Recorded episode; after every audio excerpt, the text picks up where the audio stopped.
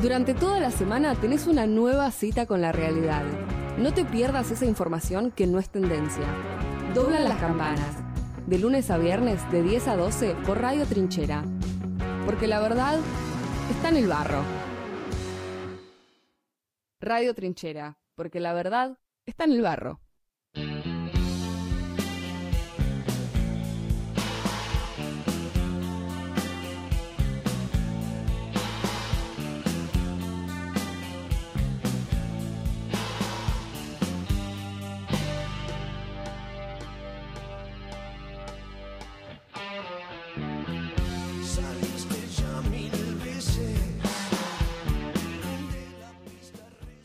Buenos días a todos, todas y todes. Estamos acá en el segundo programa de eh, Doblan las campanas por el aire comunitario de Radio Trinchera, desde los galpones de Tolosa, desde el polo productivo de la comunidad ferroviaria, en una nueva mañana para hacerles compañía desde las 10 hasta las 12 para venir acá un poco a comentar las noticias, las novedades, un poco de música, un poco de política, de todo, todo, todo lo que necesitan saber a la media mañana de este día miércoles, pero claramente no estoy acá en el estudio, este hermoso estudio sola. Estamos con Agus Flores.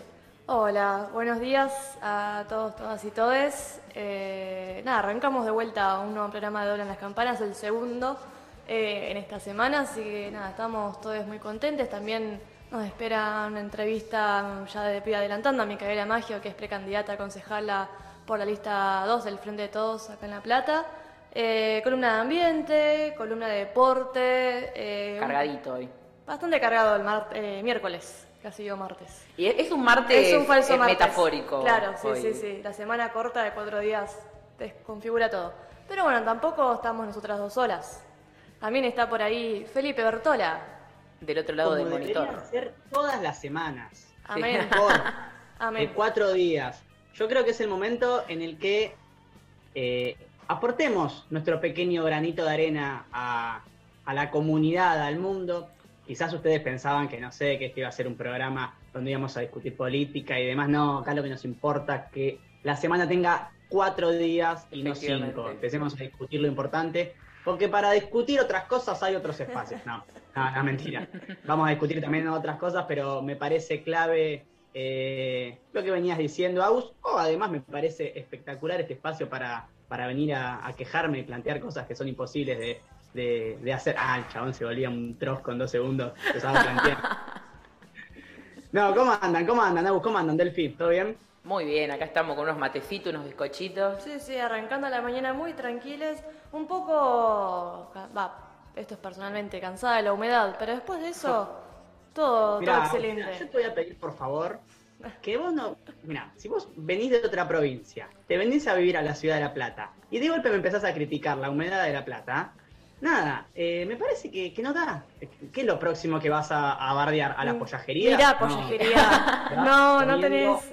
No tenés derecho a hablar pollajería. Eh, no, no estaba eso en el contrato cuando vine. claro, claro. No me avisaron de Además, no, podemos, no, no, pueden culparnos a desde el interior por, por las consecuencias de vivir en un país centralizado donde las universidades solo quedan en la provincia de Buenos Aires y en un sector, loco. Uh, o sea, la humedad solamente es una consecuencia de la centralidad. es importante mencionar que durante los dos años de kirchnerismo se han construido 17 universidades en toda la Argentina y no fueron específicamente centralizadas. Bueno, pero, el periodismo tampoco corto. Entiendo, entiendo lo que Bueno, bueno, bueno, vamos a cortar la discusión acá porque tampoco, bueno, nos faltan algunas personas por mencionar. Está Mati Marchi ahí en la producción y en la operación y también nos acompaña Zule Capela, como siempre, que pasa a saludarse.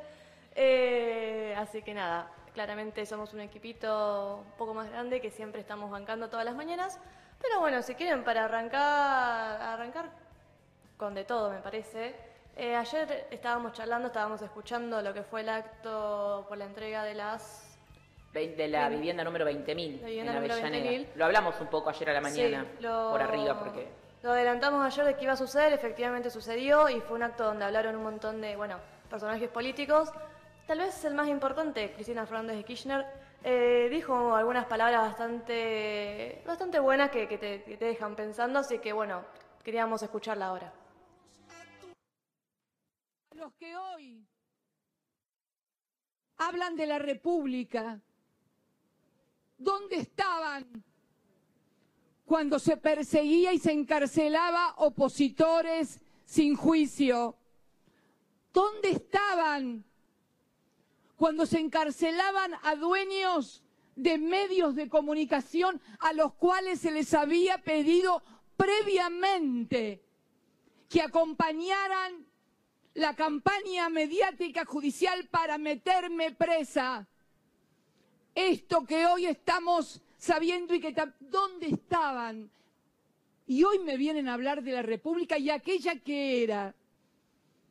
¿De qué República nos hablan? Los que conformaron mesas judiciales, con algunos de los integrantes hoy prófugos.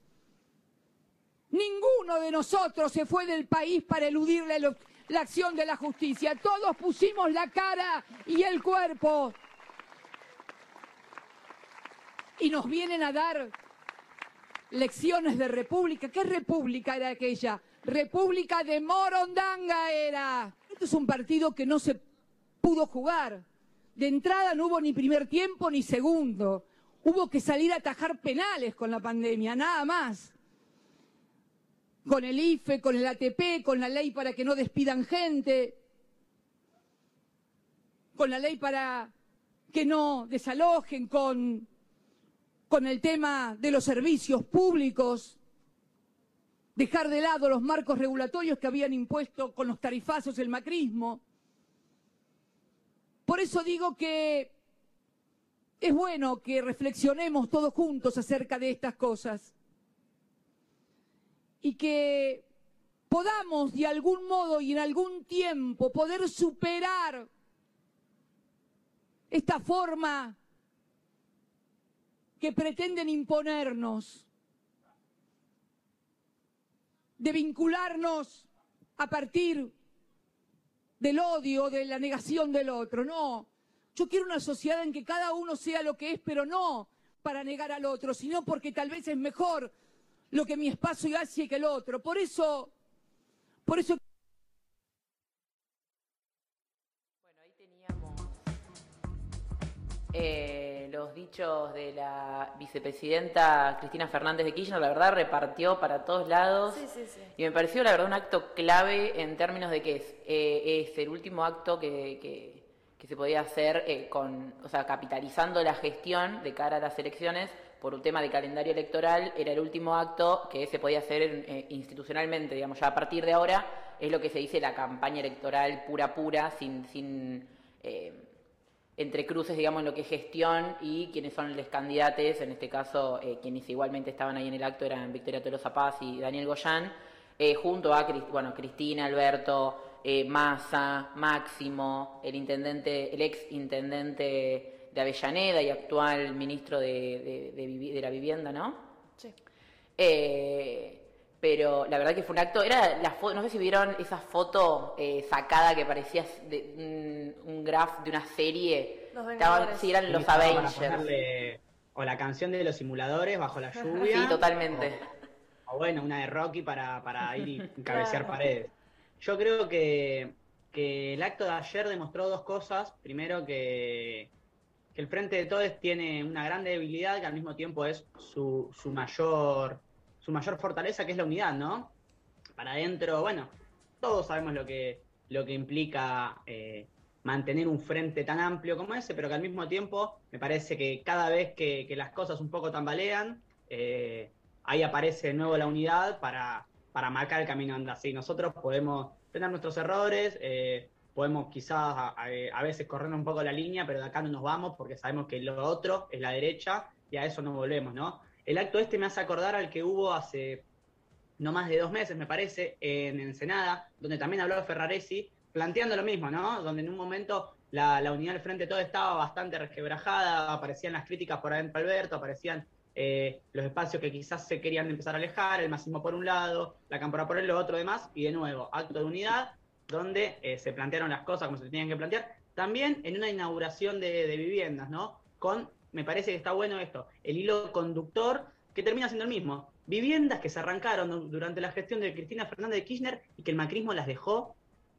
paradas, básicamente, por esto, ¿no? Por esta cuestión de decir, yo no voy a ponerle las aberturas y los vidrios y, y el techo a la casa para entregársela a alguien porque sería finalizar la obra que hizo el kirchnerismo, ¿no? Bueno, qué cinismo que hay, ¿no? Y me parece que va a seguir ocurriendo a lo largo y ancho de la Argentina, porque realmente en Argentina se laburó y se construyó mucho, lógicamente por años de gestión no se terminó. Debe haber en otros lugares de, de nuestra gran, de, a lo largo y ancho de nuestra patria, eh, otras viviendas que todavía va, va a haber que, que, volver a reactivar, ¿no? Y eso me parece que, que es terrible, y esto que, que decía Delphi, ¿no? Me parece que Cristina estuvo muy bien y demostró eso, que el Frente de Todos tiene una gran debilidad que al mismo tiempo es su gran, su gran fortaleza que termina siendo la, la unidad. Sí, ligándolo también un poco con, con, lo que fue diciendo Cristina, que creo que hizo un recorrido bastante, bastante piola, les invito a los oyentes a escuchar todo su discurso. Eh, el, de Alberto, el de Alberto también sí. estuvo, estuvo muy bien. Creo que todos estuvieron bastante eh, acertados. Eh, porque fue como muy, creo que es también el eje de todos los discursos, de los, de los discursos que venimos viendo en el último tiempo, tienen que ver con una mirada futuro, de esperanza, de, construcción, de trabajo, producción, eh, que también tiene que ver con escucharlos y, poder eh, empezar a construir un, horizonte común, porque digo, en la pandemia se rompieron todas esas cosas a futuro que teníamos previstas y, que desde arriba eh, se pueda ir construyendo eso para que nos llegue a todos, eh, me parece bastante clave. Sí, no, bueno, capaz también con, concuerdo con eso, pero capaz iba también a lo que fue diciendo Cristina en lo que escuchamos recién, que hablaba esto de la República. Eh, y esta, de Morondanga. La República de Morondanga. Eh, muy buen término utilizó. Eh, nada, que también puede ir ligado con esto que decía Feli, de bueno, como por el odio. Eh, nada, se llegan a hacer cosas de este, de este tenor. También lo hablamos ayer, creo que lo hablamos seguido, pero porque realmente es increíble. Y bueno, esto que plantea Cristina, de dónde estaban eh, los que se la dan de, bueno, defensores de la República, cuando suceden un montón de injusticias o un montón de, de cuestiones, eh, bueno, ilegales o fallos que, bueno, claramente no, deberían ser hablados por ningún juez ni nada. Eh, ¿Dónde estaban ahí los republicanos, no? Porque ahora esto, la palabra república como que tiene un, peso diferente, creo, o se le está tratando de jugar a ver su significado. Eh, me parece fundamental que Cristina traiga esa discusión hoy en día, cuando, por ejemplo, bueno, vemos muchos sectores eh, de la derecha, claramente, que eh, se apropian de estos términos y, bueno, hacen lo que hacen con ellos también. Digo, en nombre de la República fue lo de la marcha de las piedras, no, ¿cómo es? Que, sí, sí, sí. la marcha de las piedras que sucedió ayer. Sí, o, o los jueces a dedo, o las persecuciones judiciales, digo, todo eso en nombre de una república que se supone tiene los tres poderes eh, totalmente separados, es como lo más contradictorio y paradójico, o a la verdad que absurdo casi. Y después para mí también lo que queda un poquito claro es esta cuestión de, de la batateada, ¿no? Que tiene, que tiene la, la derecha a la hora a la hora de gobernar. Y cuando, cuando hablo de batateada, eh, me refiero específicamente a, a, lo mal que se mueven y cómo se piensan que, que las cosas se pueden hacer, ¿no? Estas cuestiones de eh, los jueces a dedo, las mesas judiciales, bueno, Cristina lo dijo muy bien, ¿no? Esto de gallos y medianoche, ¿no? En realidad, oposiciones, eh, la, la, oposición y, y, los mismos jueces, me parece que, que habla un poquito de, de, esto, de cómo manejan tanta impunidad que, que realmente se manejan con, con esa tranquilidad. Y hablando de república, eh, como, como tanto le gusta a la derecha, me parece que la república está de nuestro lado, me parece que hay un montón de cuestiones que tenemos que, empezar a, discutir y, debatir, y debatir un poquito, empezar a apropiárnoslas, ¿no? Porque de golpe, está bien que tienen un, eh, un gran peso y tienen, eh, no sé, los medios de comunicación un gran aparato del Poder Judicial y demás de su lado.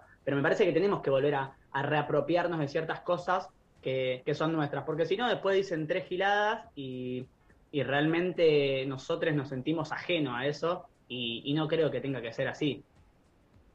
Sí, totalmente. Eh, pero vamos a ir, eh, para seguir debatiendo un poco sobre este tema, eh, con otro audio sobre, sobre el discurso de ayer.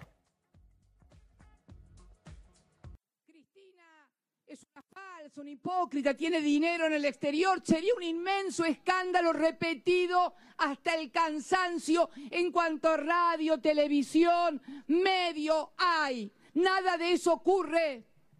El poder no se cuestiona a sí mismo.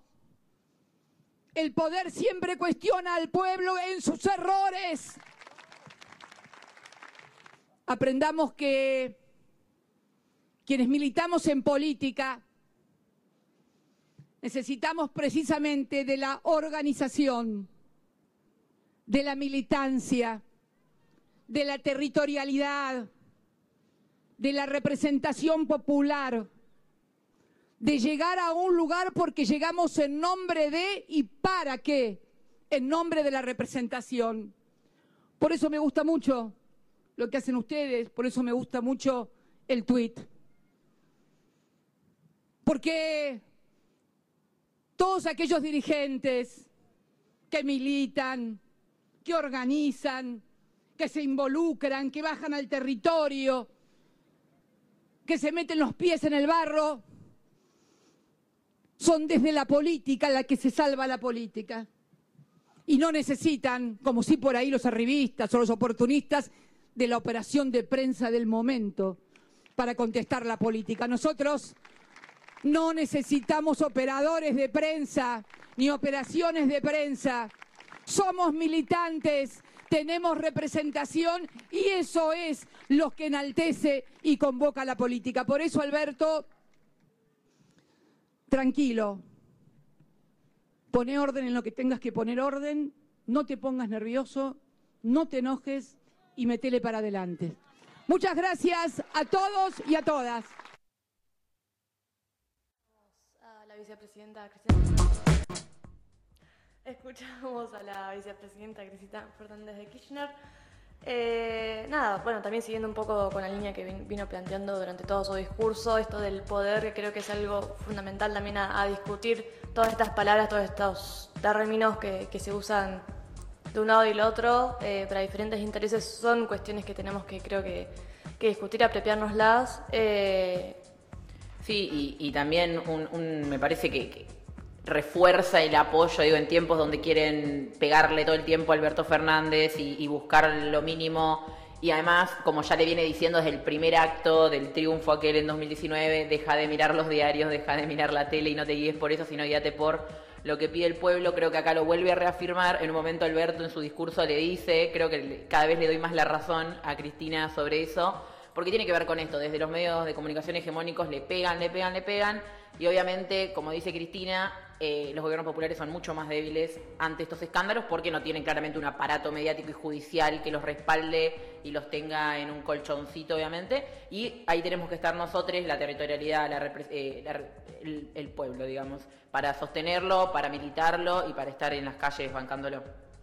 Yo con esto quería acotar dos pequeñas cositas Nada, no me miren con esa cara de seriedad. Voy a, voy a acotar algo para bajar unos cambios, que nada, que estamos en la República de Tolosa, territorio de la compañera Cristina Fernández de Kirchner, que me parece que es un dato para nada menor, que es muy importante. Y, que la otra cosa que planteaba Cristina en el audio es, eh, obviamente la tenemos a, a la Zule y al Mati y al chino que está que en, pocos días va a volver, pero en el audio decía, nosotros no tenemos operadores. Y en Radio Trinchera necesitamos muchos más operadores. Así que están invitadísimos, invitadísimas, si me están escuchando, a pasarse por la comunidad ferroviaria y eh, capacitarse para formar parte de, esta, eh, de este gran grupo humano que estamos haciendo nada, quería acotar un poquito eso porque me parecía que Cristina nos había tirado un centrito. no, y además no tenés que haber visto acá desde el estudio al, señor operador eh, totalmente eh, complotado con la señora eh, ex presidenta y, haciéndose todo el speech. Pero tal cual, no le, no le erró a una letra, era un karaoke casi te digo, se sabía el discurso de memoria, eso que fue el de ayer, como para agarrarlo con un discurso clásico yo creo que sabemos muy bien que, el señor Matías Marchi no solamente es productor y operador, sino que también es un gran, eh, es un gran actor y una gran, iba a decir gran persona, pero ya es un montón. Tampoco tan en confianza para decirle buena persona a ese muchacho. Eh, bueno, antes de que se vaya todo por las ramas, me paro acá antes de que sigamos eh, destruyendo este equipo. No, no. bueno, creo que las palabras de Cristina, de Alberto y todo es les que estuvieron en el acto estuvieron bastante bien, creo que, está bueno escucharles y recordar un poco eh, de vez en cuando todos estos planteos que, que traen.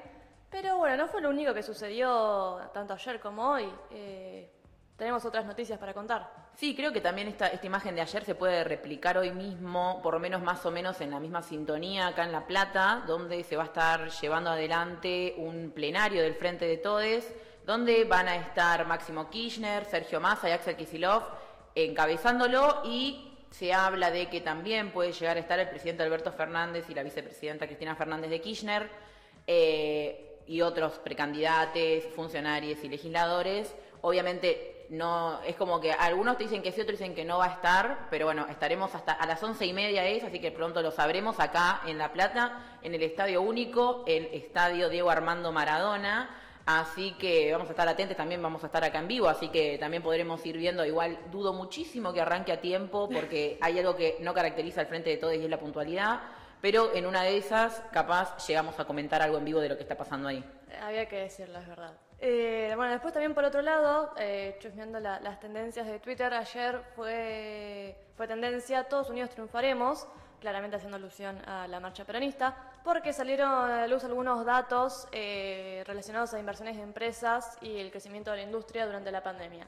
Bueno, esos datos son que desde 2020 realizaron inversiones 177 empresas extranjeras, 701 empresas nacionales y 18 emprendimientos mixtos, por un total de 33.673 millones de dólares, lo cual es un montón.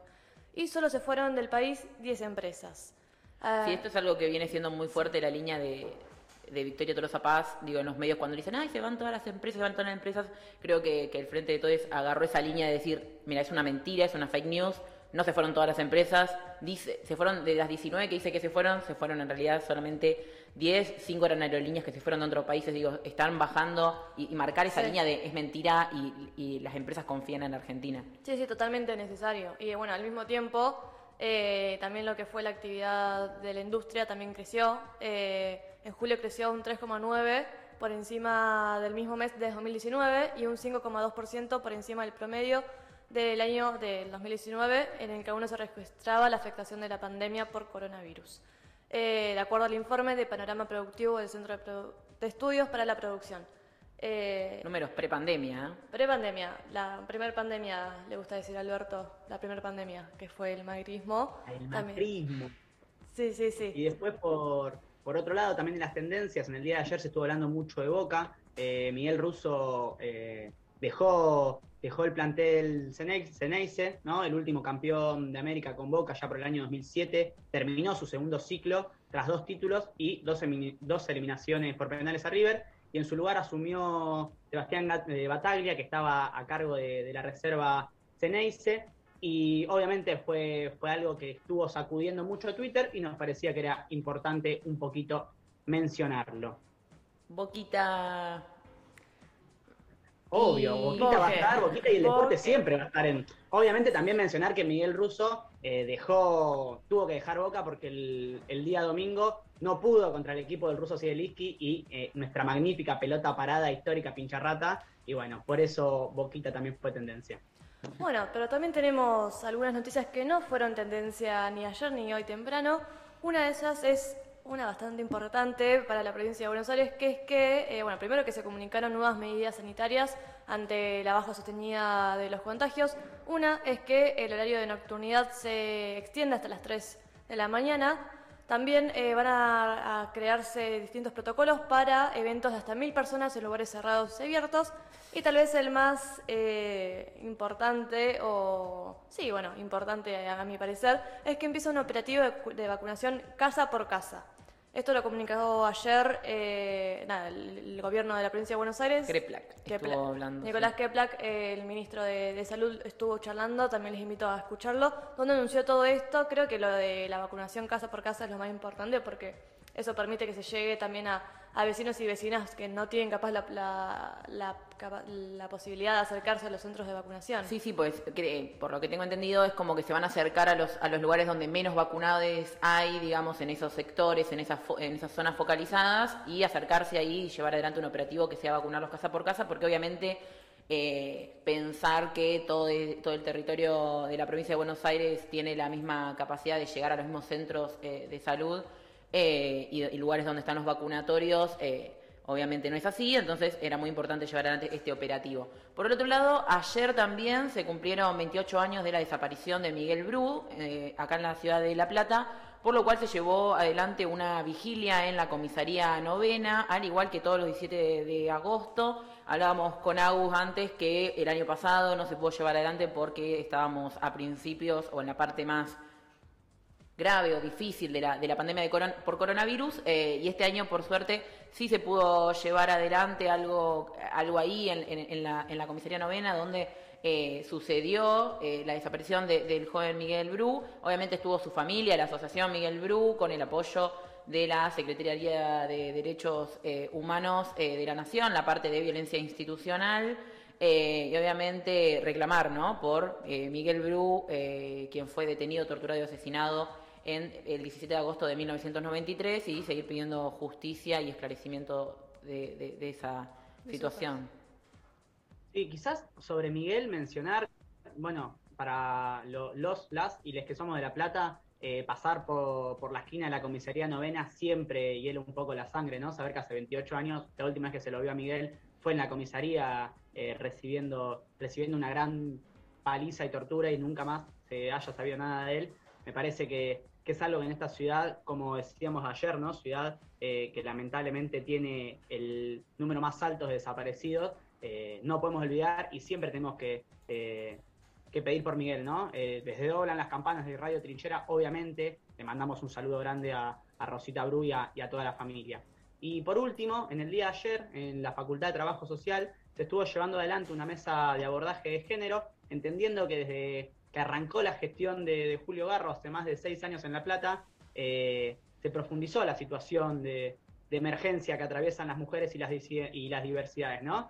Eh, estuvieron participando distintas referentes de la ciudad y entre ellas la precandidata concejala eh, por el Frente de Todos de, la lista 2, la compañera Cintia Mancilla. Lógicamente entendíamos que esta noticia claramente no fue tendencia, porque si hay algo que no, que no le sirve a, los grandes grupos concentrados es que estas cosas se, se sepan, ¿no?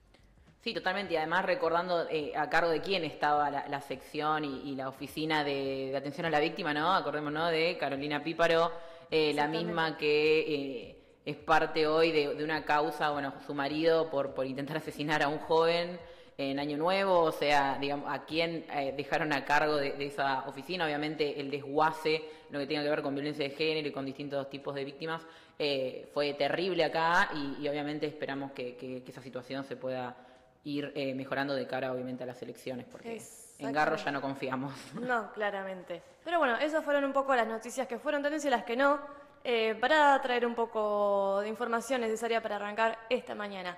Ahora vamos a escuchar una canción, después nos vamos a encontrar con Micaela Maggio, quien es precandidata concejal por la lista 2 del Frente de Todos en La Plata. Así que nos vamos a escuchar un temita y ya volvemos.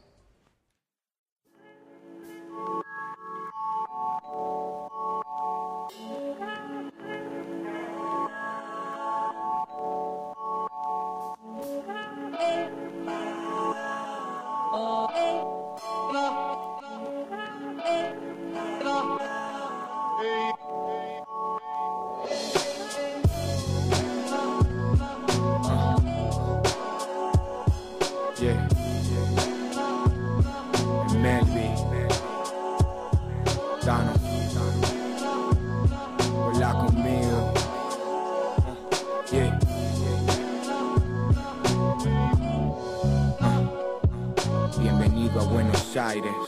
Hay tangos tristes para que los bailes. Aquí el idioma es intuir tus naipes, no es el único truco. Lo que hoy ganaron unos, otros perdieron antes. Ah, consejos del hierofante, escapa del fierro, man, se trata de ser constante.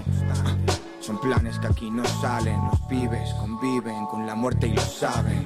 Ah, cortes de luces a todas horas, paradas de autobuses que son farolas, busca los números niñas provocan sueños húmedos. Los niños robaron tu reloj. cemento en el horizonte. No se puede escapar de tu condición de argentino que es hijo de polizontes. O aquel indio que el gringo dejó sin nombre. ¿Dónde? Buenos Aires. de lo que hablo Envolviendo adolescentes en vivencias complicadas Buenos Aires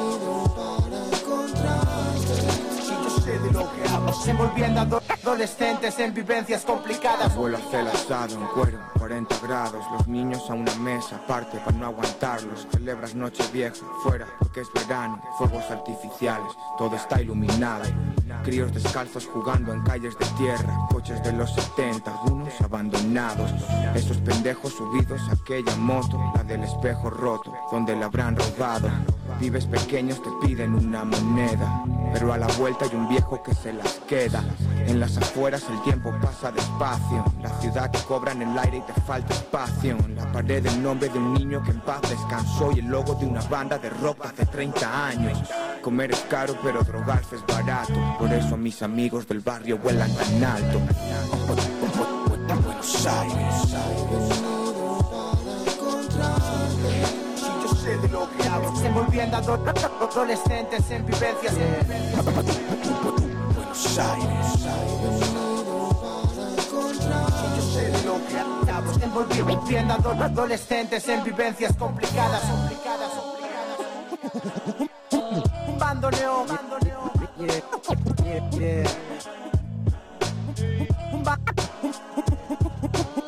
Un bandoneón que se apaga, que se apaga. Un un que, se apaga, la, la distancia. Buenos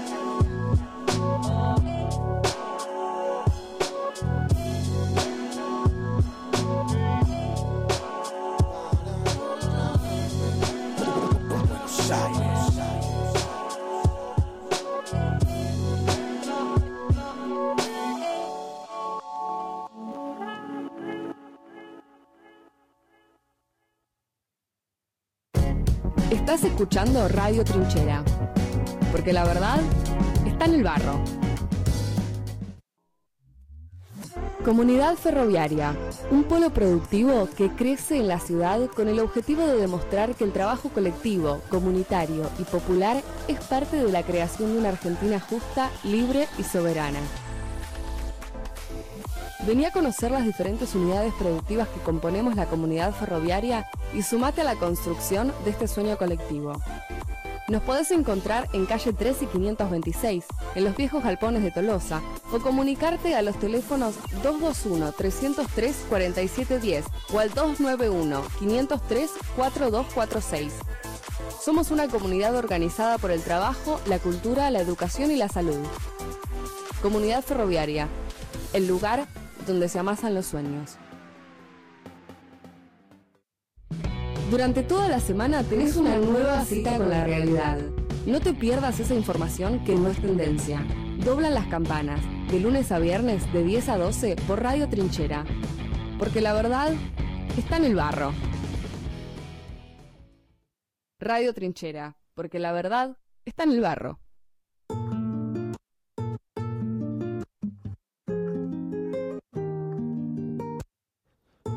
De acuerdo en lo correcto, pero duele. Te juro que lo entiendo en serio, pero duele. Igual duele. Mm, duele fuerte, es que sí. Suena lógico. Crecimos juntos, pensar que crecimos juntos, ¿cómo no va a doler? Claro que duele,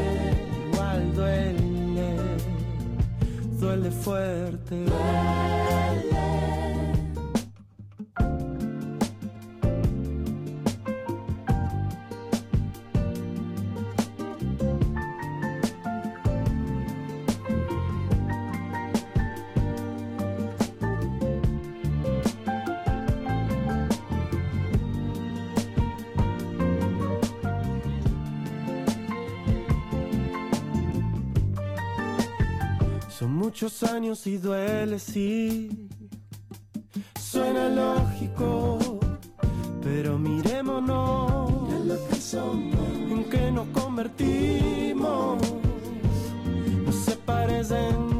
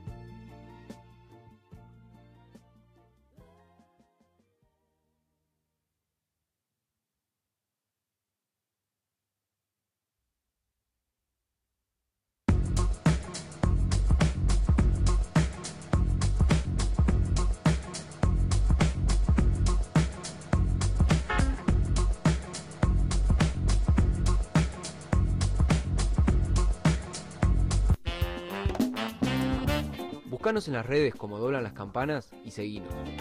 Para no perderte toda esa información que no es tendencia.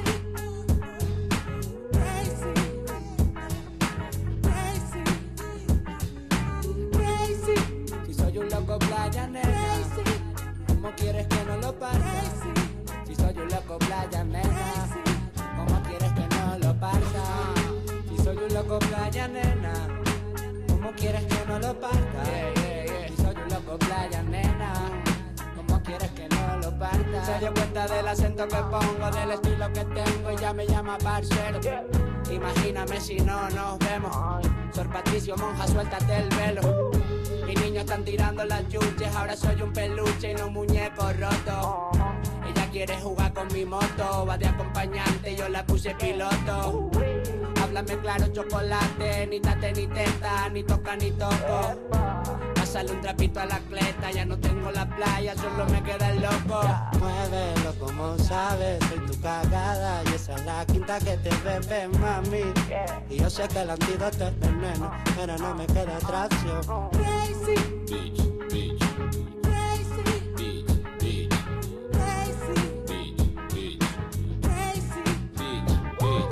te fíes de los tipos que llevan gafas de sol, aunque no haga sol. Algunos van de farol, pero no es mi caso. Tú sabes que le meto cabrón, que pica un poco, pero está bueno este mojo picón. Pero canal, cuando aprendiste a besar así, así, así, así, porque parezco italiano.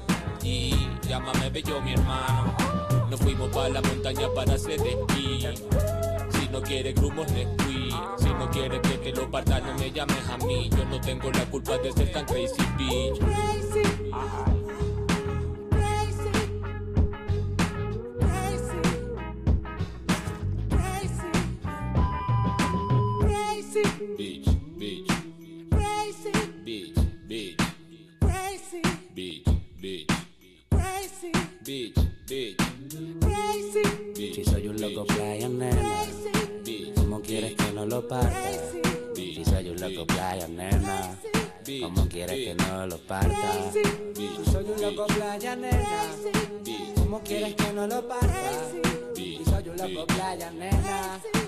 ¿cómo quieres que no lo parta? Si soy un loco playa, nena, ¿cómo quieres que no lo parta? Si soy un loco playa, nena, ¿cómo quieres que no lo parta? Bitch, bitch.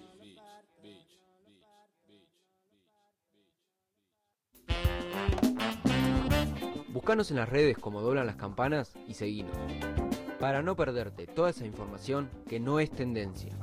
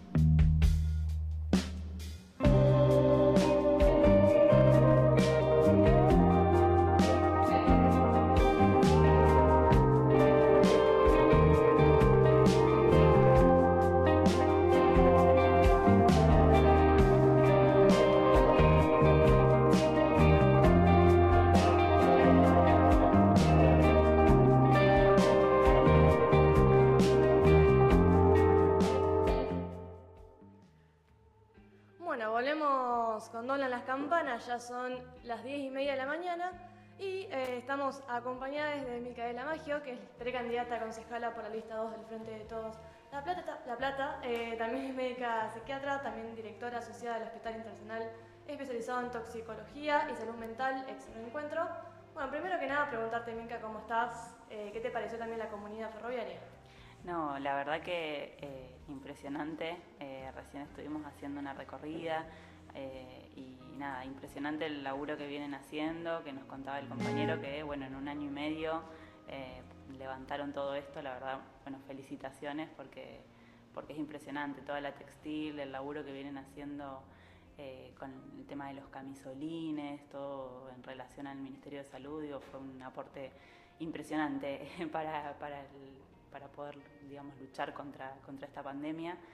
Nosotros particularmente en el Hospital Reencuentro recibimos, eh, bueno, camisolines que muchos eran de, no sé si específicamente de acá, pero de, digamos, de diversas textiles que también que han hecho emprendimientos así, que es lo que nos permitió durante la pandemia poder dar respuesta, porque digamos, si se partía de lo que había inicialmente no alcanzaba la producción. Así que bueno, felicitaciones.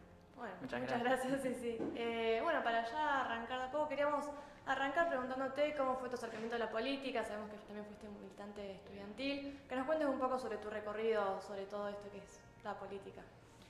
Bueno, yo mm, arranqué a militar en 2013 con las inundaciones acá de la ciudad de La Plata. Este, me sumé a militar a la agrupación Remediar de la Facultad de Ciencias Médicas, eh, que es una agrupación que había surgido el año previo, digamos, eh, en 2011 había habido una, una reunión en la que se había conversado, digamos, sobre la importancia de ganar, eh, de, de recuperar la FULP y un poco a partir de 2012 empezó una estrategia de construir en distintas facultades donde no había una construcción este, del peronismo previa, así que en 2012 eh, los compañeros Pedro Hernández y Matías Rojo pusieron por primera vez la mesita de remediar en la facultad y bueno, yo me sumé ahí en 2013. Nada, eh, tuvimos bueno unas cuantas eh, luchas ahí históricas, estuvo el tema de, bueno, de la ley de educación superior, el ingreso eliminatorio que teníamos en la Facultad de Ciencias Médicas, la facultad que era medicina, digamos, más allá de que el nombre era Ciencias Médicas, pero siempre se habló de medicina y se dejó de lado a las demás carreras. Eh, el tema después de, quienes nos recibimos con medidas cautelares, yo fui una de, esas egresadas y egresados que eh, las autoridades de ese entonces, la facultad, la hoja de roble, no nos permitía recibirnos, pusieron, hicieron un cambio digamos, del plan de estudios sin pasarlo por Consejo Superior y bueno, dimos una pelea ahí, eh, finalmente la ganamos parcialmente, o sea, las cautelares fueron a nuestro favor y pudimos cursar nuestra práctica final obligatoria eh, y después ir rindiendo los finales que nos faltaban y recibirnos, pero bueno, eh, las autoridades se negaron a firmarnos los títulos, digamos, tuvimos toda una, una, lucha en torno a eso que la dimos con el conjunto del movimiento estudiantil. Este, así que bueno, eh, después me gradué, hice mi residencia de psiquiatría en el Hospital Rossi, después hice una residencia postbásica en adicciones en el Hospital Reencuentro y seguí militando como graduada, digamos. En principio aportaba también un poco al estudiantil porque fui la primera graduada de remediar, entonces no teníamos por ahí un armado en graduados.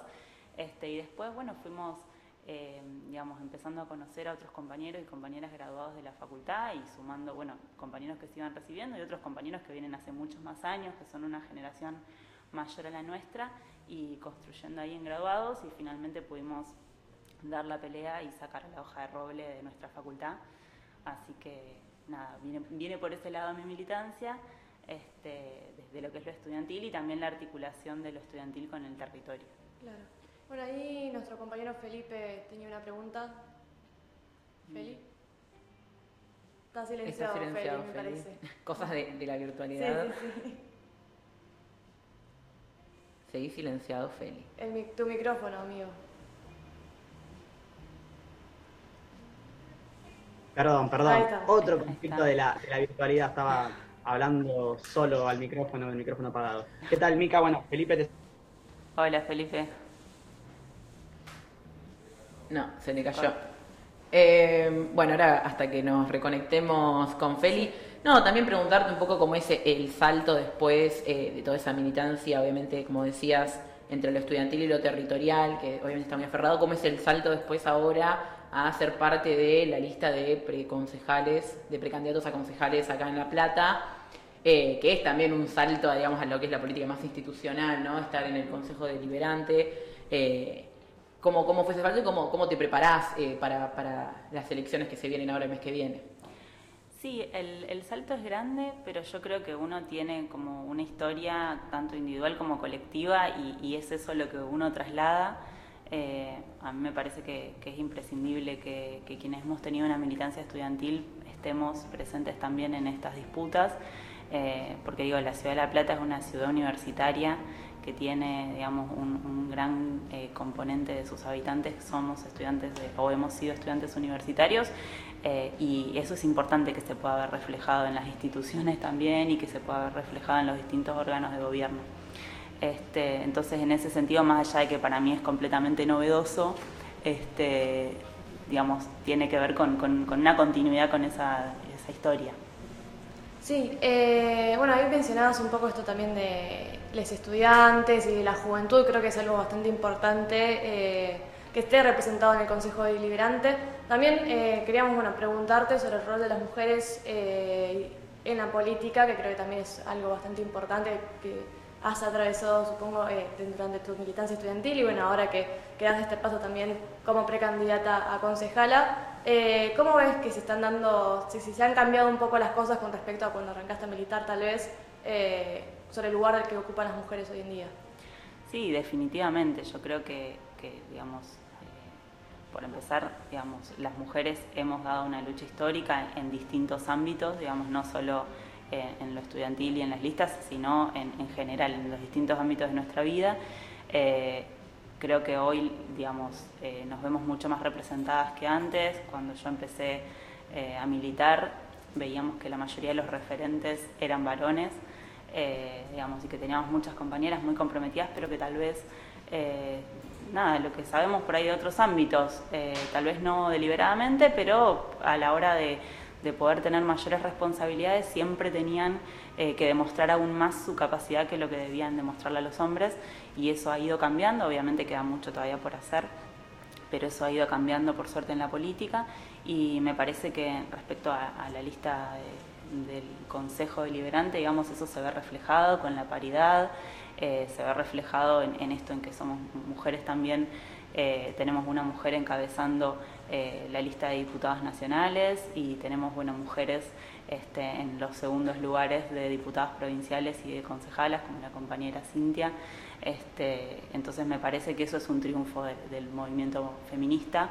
Este, y en el caso de Cintia en particular, que no solo como mujer, sino también como proveniendo de la militancia estudiantil, lo cual es un gran orgullo también que ella esté ahí. Sí, ahí recuperamos conexión con Felipe, me parece. ¿Feli? ¿Qué tal, compañeros? ¿Ahora sí me escuchan? Hola, sí, sí, te escuchamos. Bueno, hola Mica, eh, perdón, perdón por los problemas técnicos. Quería quizás preguntarte un poquito, ¿no? Em, sobre la importancia que ha tenido el personal de salud desde, desde el comienzo del 2020 eh, hasta acá, ¿no? Me parece que, que, son un poco la columna vertebral de... Me parece que también eh, la, base, la base dura o, estable que hoy tenemos como frente de todos y, bueno, eh, claramente que el segundo candidato a diputado sea, sea ni más ni menos que, que Daniel Guayán, habla un poco de eso. Que, ¿Cuál es tu opinión y qué también qué es lo que sentí por estar laburando y poniéndole el cuerpo, ¿no? Desde que ha arrancado esta pandemia y, cuidar a los bonaerenses también, ¿no? Sí, eh, la verdad que, bueno, que, en esta pandemia los trabajadores y trabajadoras de la salud eh, le hemos puesto el cuerpo, eh, eso, digamos, ha sido trascendental, digamos, para, para enfrentarla, pero también esto ha sido una política del gobierno, tanto nacional como el gobierno provincial, de cuidar a los ciudadanos y a las ciudadanas. Este, y bueno, los, y las trabajadoras de la salud eh, somos como un eslabón más, digamos, en, esa cadena de cuidados, pero un eslabón imprescindible.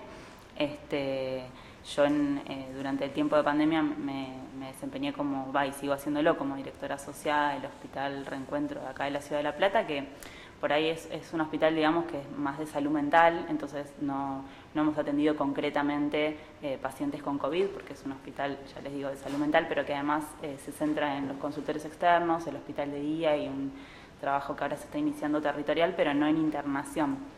Este, pero sí hemos asistido muchísimo a personas que han tenido COVID y que, digamos, eh, nos consultan por, bueno, por los temores a salir o por temor al COVID o por un familiar enfermo, digamos, hemos asistido a la salud mental desde ahí. También, eso ha tenido una política muy fuerte, que es el cuidar a los que cuidan de la Subsecretaría de Salud Mental del Ministerio de Salud. Digo, se ha abordado la pandemia integralmente, no solo pensando en concreto en la cuestión de contagiarse o no contagiarse COVID, sino en los distintos aspectos de la salud que se resienten ante una pandemia, digamos. Así que nada, la verdad que muy orgullosa de, la gestión, digamos, que, de, esta provincia.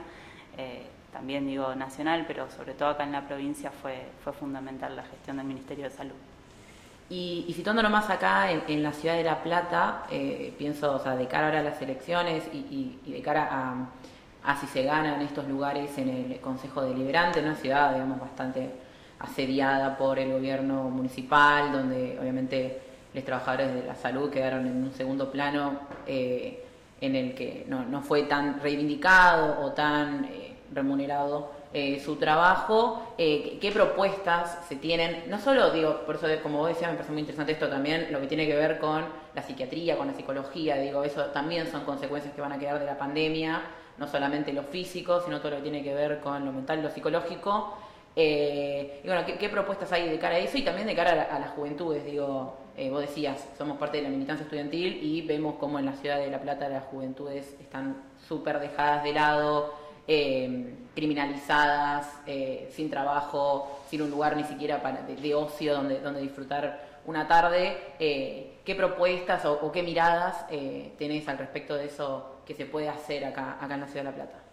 Mira, respecto a lo que es salud, eh, me parece fundamental que desde el Consejo se pueda poner en agenda la salud, porque, bueno, como decía recién, en Nación y en provincia es una historia, digamos, eh, acá en el municipio eh, fue totalmente lo opuesto, digamos, en la Ciudad de La Plata el 100% de lo que es la campaña de vacunación está a cargo del Ministerio de Salud de la provincia, la ciudad no ha colaborado para nada, más bien lo contrario, la primera intervención que tuvo Julio Garro respecto a la vacunación fue estigmatizar a los militantes y a las militantes que estaban saliendo a a concientizar a la población, a acercar la vacuna. Este, así que bueno, en principio sería poner en agenda la salud, eh, poder, eh, digamos, presentar proyectos que eh, devuelvan la dignidad a los centros de atención primaria de la salud, ¿sí? porque como sabrán los centros de atención primaria dependen del nivel municipal, deberían ser el, el, eslabón más importante en la cadena de cuidados de salud, porque es el primer contacto de la persona con, con la asistencia en salud, con la promoción de la salud y la prevención también, y eso es lo que tenemos desmantelado en esta ciudad. Eh, son, digamos, trabajadores y trabajadoras con muchísimo compromiso que le han puesto el cuerpo también a la pandemia, que han trabajado incansablemente, no solo en la pandemia, antes también, digo, es donde en los centros de salud es donde más necesidades hay, eh, donde se encuentran más crudamente, digamos, con las personas que menos posibilidades de acceso tienen y trabajan con muy malos salarios, digamos, están muy mal remunerados y además con muy pocos recursos. Hay algunos centros de salud por ahí que han, tenido algún recurso más, pero en términos generales eh, no, tienen no cuentan con los recursos mínimos para poder enfrentar cuestiones eh, mínimas de cuidado, de sacar los puntos de una cirugía, que es algo menor, de hacer curaciones de una herida, no tienen los insumos para hacerlo y, realmente eso, digamos, que esté ocurriendo eso durante una pandemia o que se haya bajado el presupuesto destinado a salud en el municipio durante una pandemia es imperdonable. Eh, eso por el lado de la salud. Y respecto a los jóvenes y las jóvenes, también, digamos, me parece que, es trasladar esa voz al Consejo Deliberante y, eh, digamos, poder poner en agenda la agenda de los jóvenes. Este, y bueno, por ahí eh, también dar la discusión, ¿no? Porque esto que vos decías de, de los jóvenes como en un lugar criminalizados, estigmatizados, esto que, también yo comentaba recién del intendente saliendo a, denostar a, los militantes. Eh, digamos, me, parece que, es algo que, hay que plantarse ahí y, dar esa discusión. Sí, eh, bueno, creo que más que interesante todo lo que fuiste trayendo en Mica, eh, más que nada ahora, digo, en contexto pandémico, que, bueno, estamos saliendo, ¿no? Este, este, este esto que también se va diciendo desde el frente de todo es que, está bueno, que estamos saliendo a poco, igual hay que cuidarnos. Eh, un poco, bueno, Delphi, yo se te he preguntado sobre propuestas sobre salud y sobre las juventudes. También quería preguntarte ya para ir cerrando.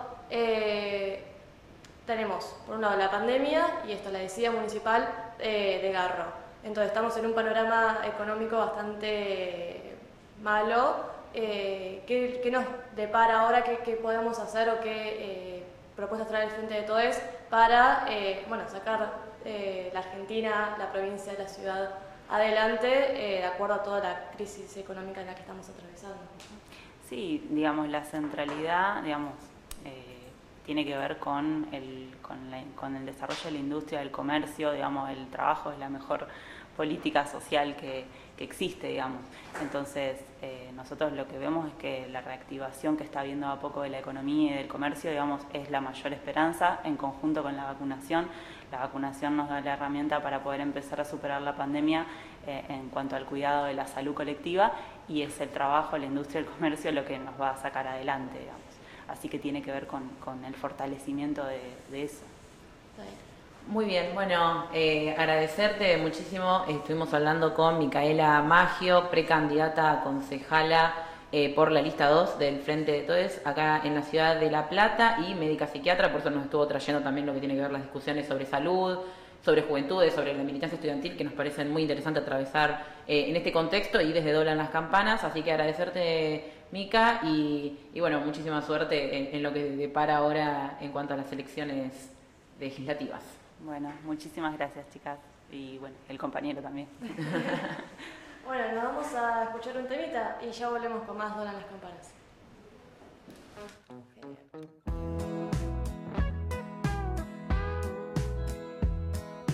Viajo todo el tiempo a muchos lados. Viajo sin saber a dónde voy. No sé bien dónde queda mi casa.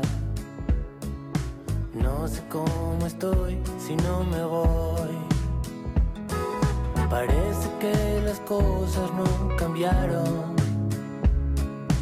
Hoy camino sin mirar atrás. Un camino lejos de los miedos. Te perdono si me perdonas. ¿A dónde va voy para olvidar todo lo que perdí. ¿A dónde va a parar esta sensación?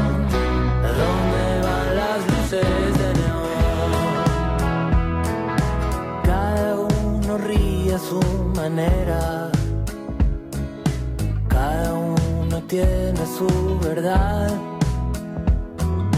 Con el tiempo curan las heridas. Las mentiras pierden al final.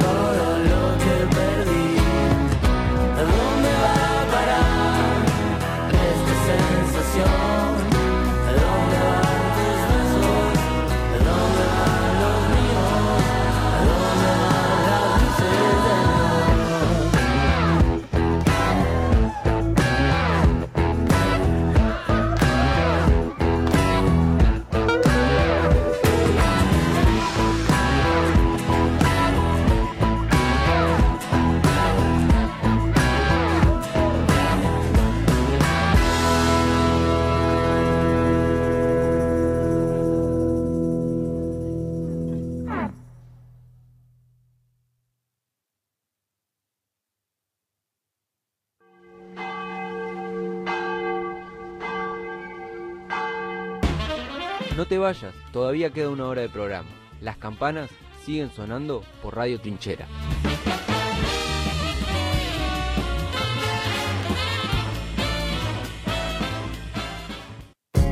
Estás escuchando Radio Trinchera, porque la verdad está en el barro. Durante toda la semana tenés una nueva cita con la realidad. No te pierdas esa información que no es tendencia. Dobla las campanas.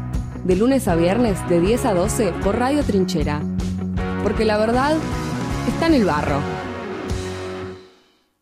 Radio Trinchera. Porque la verdad está en el barro.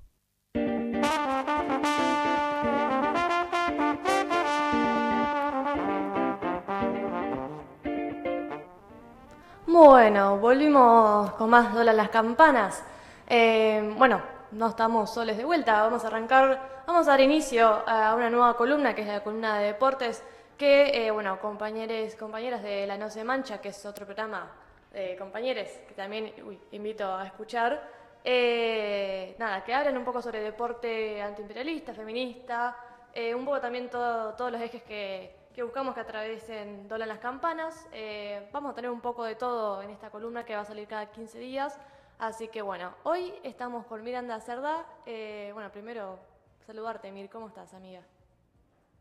Buenas, ¿cómo andas? Bueno, le digo a la gente que está del otro lado, si está podrida de escuchar mi voz en la radio, lo lamento. Acá estoy de vuelta. La voz eh, para hacer esta institucional. columna. Claro. Eh, sí.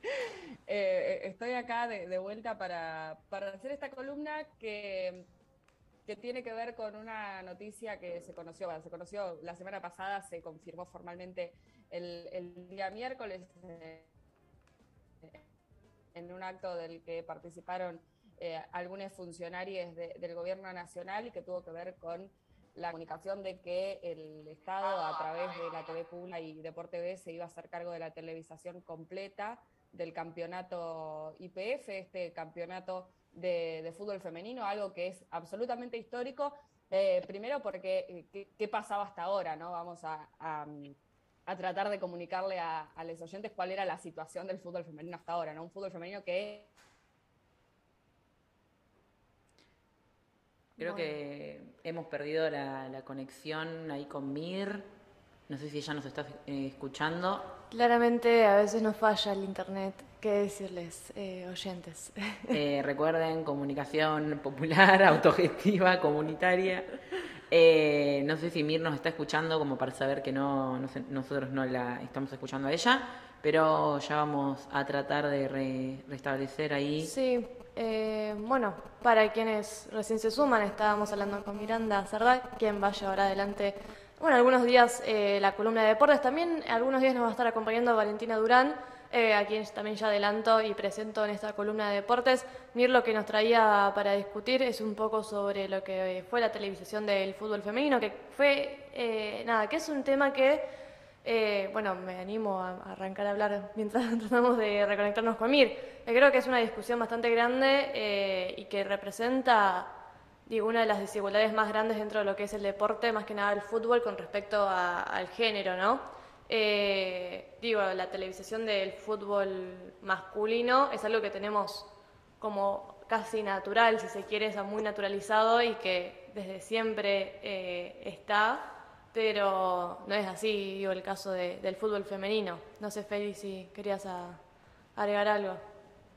Bueno, hoy está complicado, se nos empezó a complicar un poquito con internet, ahí entró Miri de nuevo, ahí entré yo. Primero que nada, vamos, quiero frenar un cachito a la pelota y decir, hola Miri, compañera, ¿cómo andás? Eh, qué, qué lindo encontrarte en Doblan las Campanas, eh, es muy lindo, nada, cruzarse acá en este espacio que es Radio Trinchera con compañeros de eh, carrera, con compañeros de pasillo, con compañeros de militancia y con compañeros obviamente de nada, ya la vida, con compañeros con los que hemos construido este estudio que es Radio Trinchera y lo más importante, con una compañera como Miranda que es de la No Se Mancha y es la primera voz de la No Se Mancha, además la- de la mía, yo también formo parte de la No Se Mancha, porque el staff de Doblan las Campanas está bastante copado por otro espacio muy compañero y querido, eh, queridísimo, que es la Marea Radio, eh, porque como sabrán está Agus, que es, eh, nada,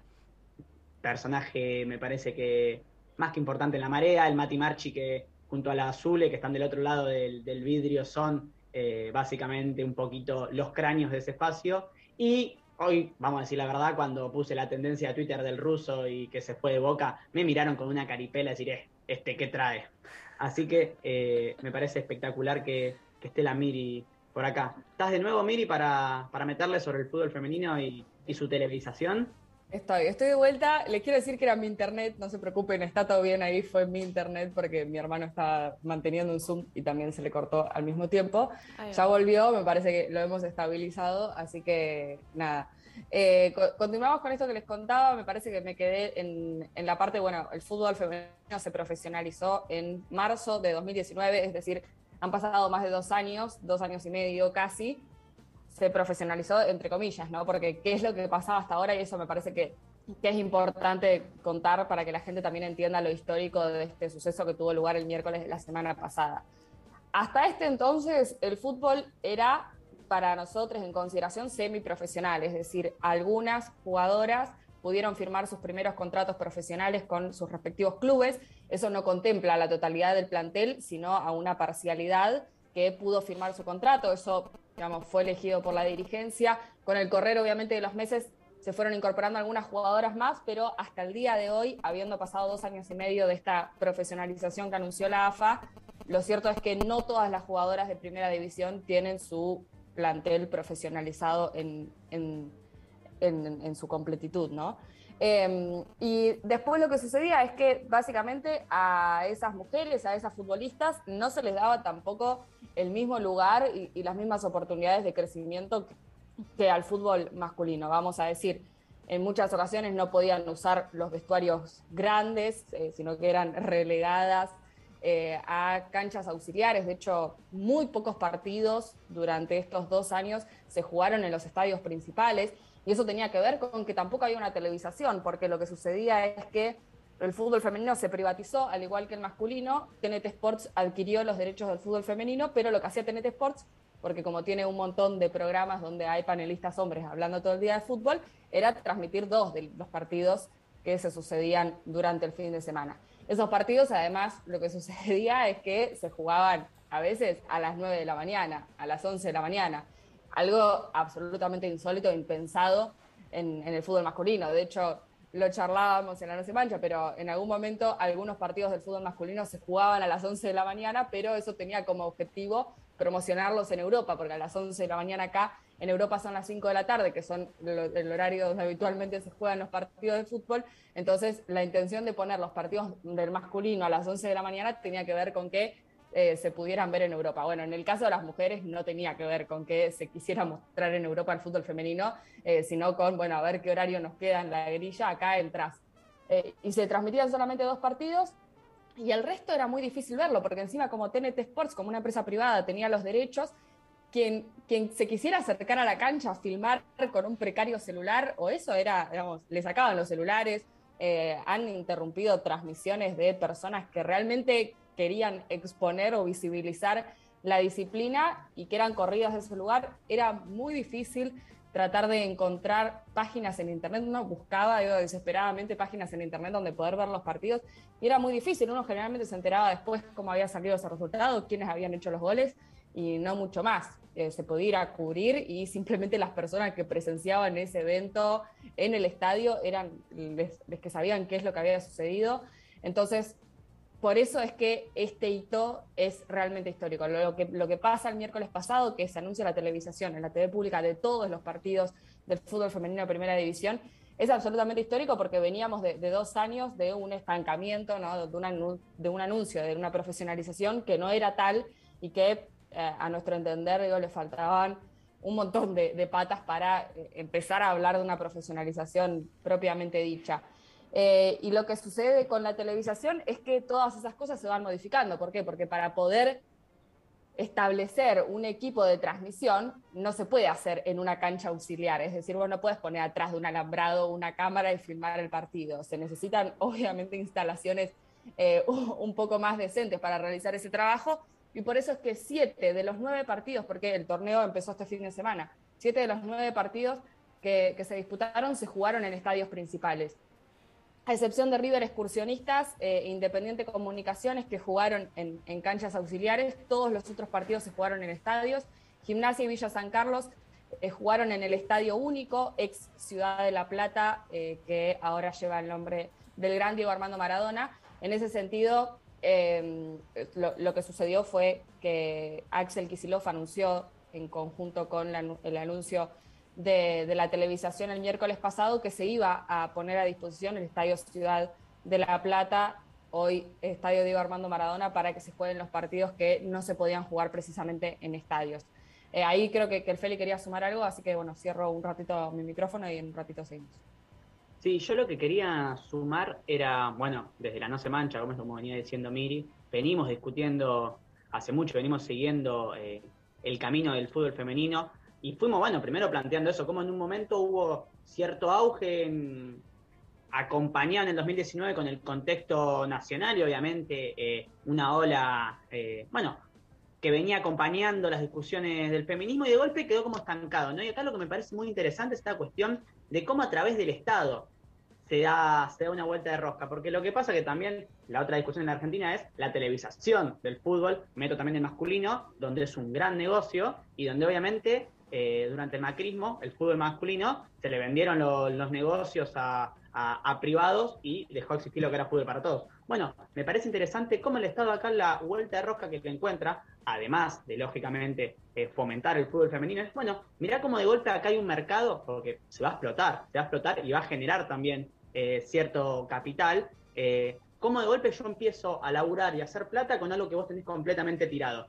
Y me parece que de acá a seis meses, nada, no, no sé si se entiende la idea, cómo se va a terminar capitalizando a través de la inversión del Estado, además, eh, el fútbol femenino. Y me parece que es muy interesante, porque si hay algo que había pasado, es que se habían dicho muchas cosas y después Miri lo planteaba muy bien.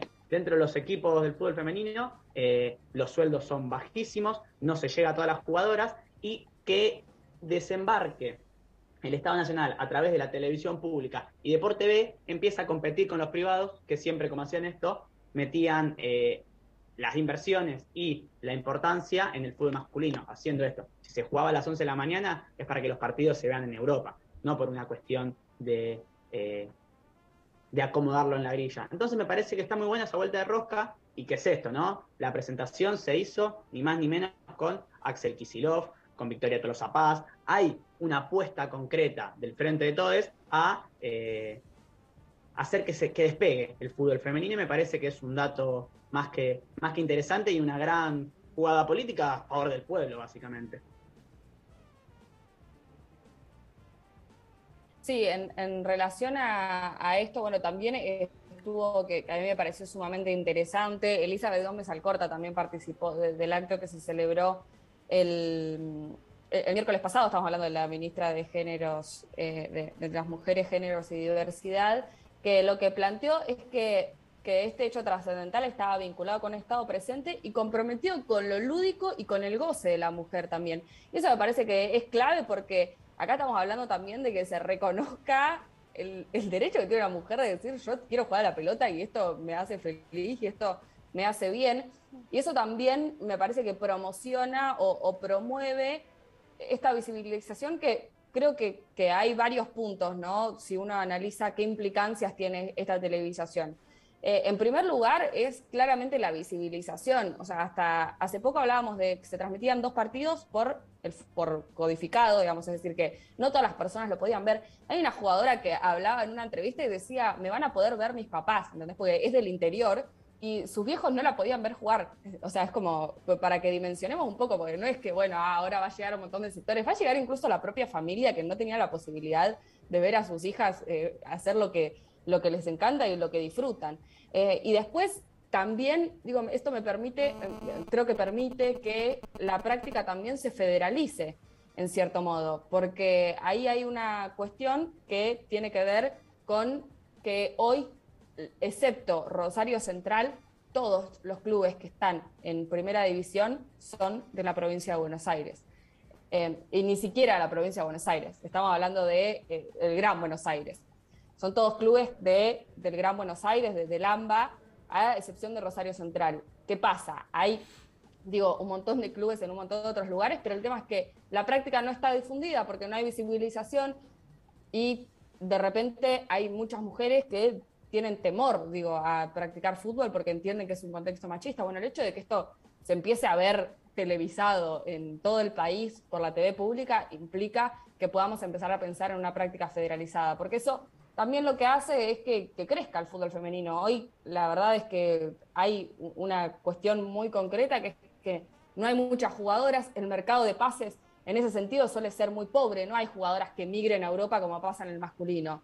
Y eso tiene que ver con que, bueno, eh, el mercado es muy doméstico, quizás el hecho de que se visibilice tam también va a permitir que eh, equipos de, de, Europa, y esto no es por, por, por despreciar la, Liga Argentina, ¿no? No es que, bueno, que se vayan todas, que ojalá que puedan emigrar porque el fútbol acá es una porquería, sino precisamente la intención es que el fútbol acá pueda crecer, que haya más equipos, que hayan más mujeres que quieran jugar y que eso también permita lo que sucede con el masculino, que la liga de acá sea competitiva, pero a su vez que haya mujeres que tengan posibilidades eh, de, disputar partidos o competencias en, en, países donde realmente la práctica y la profesionalización está mucho más avanzada. No se les va a permitir tener un contrato digno también de, de la profesión que, que, que ejercen o, o, al menos que se asemeje un poco más a lo que cobra un futbolista varón por, por ejercer esta profesión. Pero bueno, son, son muchos puntos que a mí me parece sumamente importante resaltar eh, y, y, que tienen que ver con, con poder visibilizar esto que, que es, es, es, histórico porque veníamos, digo, de, de dos años y medio de, estancamiento donde no se avanzaba. Quedan un montón de cosas por hacer, ¿no? Habrá que ver si se sostiene, porque bueno, pasó esto la primera fecha, bueno, siete de los nueve partidos se jugaron en estadios. Habrá que ver si esto se mantiene, si la, la decisión política sigue siendo que porque, ¿qué pasa? Los clubes en realidad es como, bueno, no quiero prender las luces del estadio, porque esto me sale un montón de plata. Para que juegues vos, no. Para que jueguen los varones, sí. Por eso los estadios no se usaban y se usaban las canchas auxiliares y se jugaba en horario de la mañana, precisamente porque eso requería, no requiere energía lumínica eh, para ejercer eh, este deporte. Ahora habrá que ver, digo, si se sigue sosteniendo que, bueno, que se pueda jugar en, los estadios, que las mujeres puedan tener, eh, lo, o sea, lo que se pide no es que no, se pide mucho, se pide ¿no? poder jugar en igualdad de, condiciones, tener acceso al mismo vestuario, poder jugar en los estadios, tener la, la misma visibilización, es decir, porque también sucede que uno ve en redes sociales, entra, eh, y pongo un ejemplo concreto, yo soy hincha de San Lorenzo, pongo las redes sociales de San Lorenzo y todo, la, la mayoría de los tweets y la mayoría de las publicaciones son sobre el fútbol masculino. Es decir, a menos que el fútbol femenino gane un torneo o, pase algo muy extraordinario, la mayoría de, de, las publicaciones son sobre fútbol masculino. Del fútbol masculino te muestran los entrenamientos, una foto del mejor jugador haciéndose lindo porque todos le ponen me gusta, eh, y fotos de 300 fotos de cada partido que se juega y del femenino capaz que te enterás ocho horas después que ganó 2 a 1. Eh, son un montón de cosas que me parece que hacen falta y que seguramente vamos a ir construyendo porque yo no tengo dudas de que esto que sucedió el miércoles es una victoria colectiva que tiene que ver con lucha y con organización y con haber podido llevar un montón de demandas a esta Asociación del Fútbol Argentino que venía desoyendo un montón de reclamos, pero bueno, faltan un montón de cosas para que pensemos una práctica profesional completa las categorías de ascenso también tienen que ser profesionales, es decir, esas jugadoras también tienen que tener contratos. Los salarios que cobran las mujeres en la, categoría primera división no pueden ser iguales a los que se cobra en la cuarta división del fútbol masculino. Es decir, las mujeres hoy cobran lo mismo que se, que se cobra en primera C en el masculino, para que nos demos una idea. Faltan un montón de herramientas y un montón de pasos para que hablemos de una práctica completamente profesionalizada, pero este me parece que es un paso sumamente gigantesco eh, para empezar a visibilizar eh, que hay un fútbol de, de, calidad, que hay un montón de jugadoras y que hay un montón de mujeres que quieren hacer y dedicarse al, al fútbol. Así que eh, eso por mi parte, bueno, no sé si quieren agregar algo más, sí. si alguien tiene alguna pregunta. Yo, yo iba a sumar que, Miri, te tomé el tiempo, eh, no estuviste hablando 20 minutos y ya, dije, ya hablaste de San Lorenzo. Eh, para toda nuestra audiencia, si nos va, bueno. eh, que nos Chau. escuchen ah. las campanas. Así es la compañera Miranda Cerrada Campano, posiblemente ya la hayan escuchado en la No Se Mancha, eh, la queremos mucho. No mencionó que, eh, que San Lorenzo del fútbol femenino eh, salió, salió campeón hace muy poquito tiempo, que viene, que viene muy bien, así que eso lo, lo menciono yo. Pero qué cosita, Miri. Nada, mentira. Está, está Pero más que pará, igual hablé de San Lorenzo para bardear, para decir que todas las publicaciones de redes sociales eran sobre fútbol masculino. No, no dije nada. Una crítica, fue una crítica. No, no, no, le tiraste flores al ciclón. No, yo lo que iba a sumar es que lo otro que, que abre, me parece, la televisación del fútbol femenino es también. Eh, dentro de toda la estructura que implica la televisación y cubrir eh, el seguimiento y, cubrir los partidos y demás, se abren un montón de puestos laborales y de voces, eh, de voces básicamente, ¿no? Y dentro de eso entran un montón de compañeras y me parecía importante mencionar, ya que también siempre mencionamos que eh, Radio Trinchera es un espacio construido por eh, estudiantes de la Facultad de Periodismo y Comunicación Social, que dentro de esas nuevas voces eh, está Carla Mileo y Julieta Sampaoli, que son graduadas de, de, la UNLP, de la Facultad Néstor Kirchner, de que, bueno, nuestra casa de estudios, ¿no? Y me parece que también era importante mencionar eso, ¿no? eh, siempre lo decimos en la No se mancha, me parece que cada pequeña victoria es mucho más que eso, porque no solamente eh, hoy las jugadoras, eso, su familia las va a poder ver jugar, sino que además las van a escuchar y van a ser relatadas por otras compañeras. Y me parece que es un dato más que, que importante. Sí, eh... ah, no, mándale, Mir. No, iba a decir que es súper importante esto que, que dice Sí. Feli, ni hablar de que tengamos dos graduadas de nuestra facultad que estén poniendo su voz en la, en la televisación pública de, de estos partidos. Creo que es absolutamente histórico porque también, digo, veníamos de escuchar, sobre todo en TNT Sports, cuando estos partidos efectivamente se transmitían, voces quizás más hegemónicas. El relator era un varón y la comentarista era Ángela Lerena, que hace 20 años cubre fútbol. Me parece que también está bueno poder escuchar otras voces, que, que empiece a haber otras mujeres. Y en relación a esto de los puestos de trabajo, me parece que también se abre la posibilidad de que en, en la AFA, la Asociación del Fútbol Argentino, mujeres empiecen a copar algunos espacios, sobre todo entendiendo que ahora los partidos van a ser televisados. Me parece que la AFA ya no puede correr los riesgos que ha corrido este tiempo de quedar en evidencia respecto de las pocas herramientas que le da el fútbol femenino, algo que desde la No se mancha denunciamos siempre, pero que no es Vox Populi, es decir, no se abra eh, en todo el mundo o en todos los medios de comunicación respecto de las falencias de la AFA en relación al fútbol femenino. Me parece que ahora que esto va a estar televisado ya no puede haber tantos errores y eso me parece que dispone o, o da la chance de que quizás en AFA también haya mujeres pensando políticas concretas para el fútbol femenino y, y que eso permita hacer a esta disciplina un poco más grande. Sí, eh, me parecen nada, discusiones más que importantes. También pensaba un poco, eh, bueno, ahí Mir fue eh, nombrando varias de las problemáticas que están dentro de lo que es eh, el fútbol femenino, tanto la profesionalización como la televisación, que son temas que siempre hay que hablar porque, como decía Mir, no son temas que se hablen y que son sumamente importantes. Y también pensaba, digo, otro, otra, otro efecto que, puede surgir es que, bueno, se va a poder ver desde todas partes del país y también va a permitir que muchas pibas que capaz tuvieron intenciones en algún momento de jugar al fútbol también, nada, incentive un poco a, la creación de diferentes clubes en lo que es todo el país eh, y a que esta disciplina, este deporte, sea más eh, habitado por las mujeres. Eh, de hecho, bueno, ya lo es, pero bueno, también seguir incentivando a que eso suceda, porque las pibas también podemos jugar al fútbol claramente y bueno, queda más que demostrado. Eh, bueno, gracias Mir por estar hoy con nosotros, te mandamos un gran abrazo. Eh, Un gusto, un gusto. y bueno, ahora nos vamos a escuchar un tema y ya volvemos con el último bloque de Doblan las Campanas.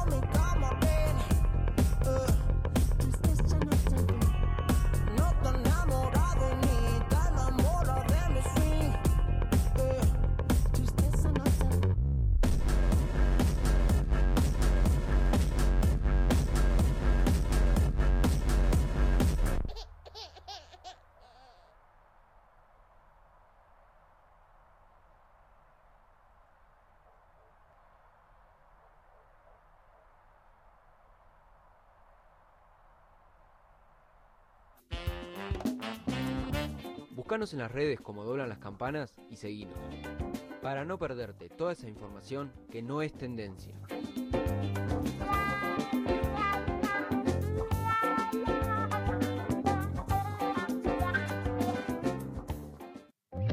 Estás escuchando Radio Trinchera. Porque la verdad está en el barro. Comunidad Ferroviaria, un polo productivo que crece en la ciudad con el objetivo de demostrar que el trabajo colectivo, comunitario y popular es parte de la creación de una Argentina justa, libre y soberana. Vení a conocer las diferentes unidades productivas que componemos la comunidad ferroviaria y sumate a la construcción de este sueño colectivo. Nos podés encontrar en calle 3 y 526, en los viejos galpones de Tolosa, o comunicarte a los teléfonos 221-303-4710 o al 291-503-4246.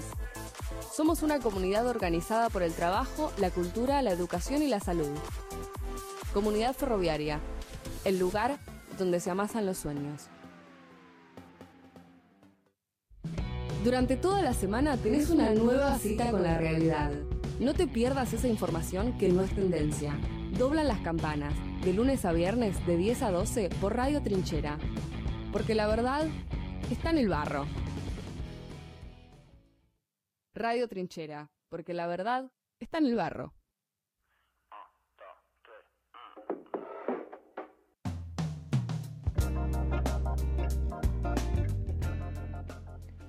Ahora sí, volvemos con el último bloque, comenzándolo acá en esta tarde, en esta mañana, 11 y 36 de este miércoles eh, 18 de agosto, en este segundo programa de Doblan las Campanas, eh, transmitiendo por Radio Trinchera. Eh, y bueno, y en este bloque vamos a dar también, como empezamos hace un ratito con la columna de deportes, este va a ser el, inicio, ¿no? La inauguración de la columna de ambiente, como venimos hablando, eh, nuestra idea era siempre traer las agendas y traer las discusiones que son parte de, las propuestas, de, las demandas y, de las preocupaciones de las juventudes, también de todos eh, los que forman parte de, los sectores populares, ¿no? Porque también tiene que ver con eso, eh, aunque se quiera pintar de otra manera, pero bueno, en este caso va a estar nuestra compañera acá de piso, Agustina Flores, hablando un poco de ambiente, ¿no? Porque si sabemos que en alguien podemos confiar para hablar de estas temáticas es en ella,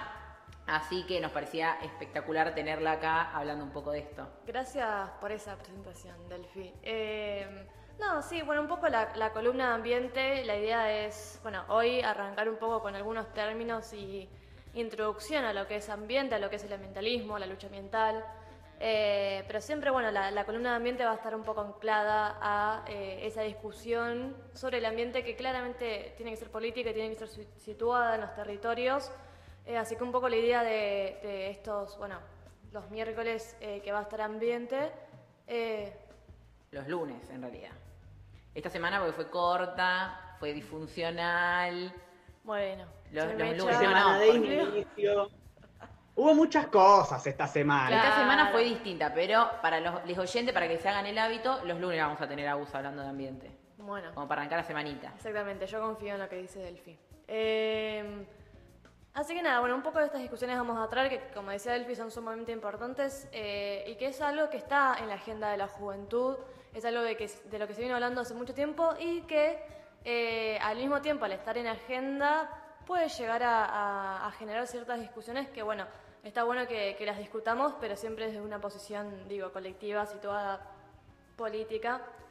Eh, así que bueno, un poco lo que hoy traía para que arranquemos a meternos en este mundo del ambientalismo es sobre el término ambiente que muchas veces se dice, se habla de medio ambiente. Qué discusiones que, que hay que dar con eso, ¿no? Yo debo decir que esta columna me va a venir muy bien porque a mí soy también.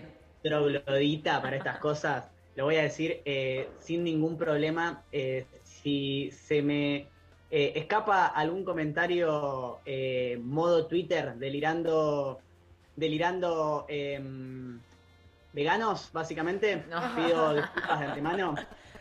Eh, me va a venir muy bien esta columna para, ubicarme en el molde. No, igual. Tranquilo, que vamos, vamos a ir de a poco dando estas discusiones y, y charlando un poco. No está, está todo bien con los veganos, claramente, pero bueno, es una de las discusiones que podemos tener en alguna de estas columnas. Eh, pero bueno, para arrancar. ¿Por qué ambiente? ¿Por qué ambiente? No medio ambiente, que es un término que se usó durante mucho tiempo, se sigue usando en ámbitos un poco más institucionales, eh, capaz más de la formalidad, pero es tan simple como una mala traducción del término ambiente. Eh, esto, bueno, sucedió cuando en la ONU, eh, bueno, también cuando se dio la discusión sobre, o sea, la ONU, la, eh, la Organización de las Naciones Unidas, tiene eh, instituidos algunos días internacionales sobre distintas cosas con el objetivo de visibilizar, eh, hacer que los estados tomen acciones con respecto a esos temas. Uno de ellos, por ejemplo, es el Día del Ambiente, Día del Medio Ambiente eh, técnicamente y oficialmente. Esa mal traducción al español quedó como ambiente. Eh, además, bueno, medio ambiente, como si hubiera, o sea, ¿cuál es la otra mitad? ¿no? Es la discusión como, no, el ambiente tiene que ser entendido también como una concepción mucho más integral de la vida y no solamente como una parte de lo que nos rodea, sino que el ambiente no solamente es lo que viene a ser lo- lo- la biodiversidad y lo más biológico, sino también nosotros mismos, digo, las personas que, habitamos el ambiente somos parte del ambiente, tenemos que comenzar a, entenderlo de esa forma también para empezar a, a posicionarse y a dar las discusiones de cierta lógica, como por ejemplo lo hacen las comunidades indígenas, que es muy interesante eh, las discusiones que dan, porque creo que entienden esta transversalidad y eh, integralidad de las discusiones, porque claramente intervenimos en el ambiente eh, para producir, para alimentarnos, para diferentes cosas. Eh, entonces, inevitablemente lo estamos habitando, lo estamos modificando y si no, no nos entendemos como parte del ambiente, eh, ahí empieza esa diferenciación de posiciones, como de alejarse de lo que es toda esa cuestión, cuando en realidad es lo que somos y sobre el, donde vivimos, Sí, básicamente. una, como una mirada muy utilitaria y muy mercantilista, ¿no? De esto lo agarro, lo tomo, me sirve y, lo, y, y arruino o destruyo todo lo que quede después de eso. Me parece que en, en esa perspectiva, digamos, los pueblos originarios siempre han tenido una conexión, ¿no?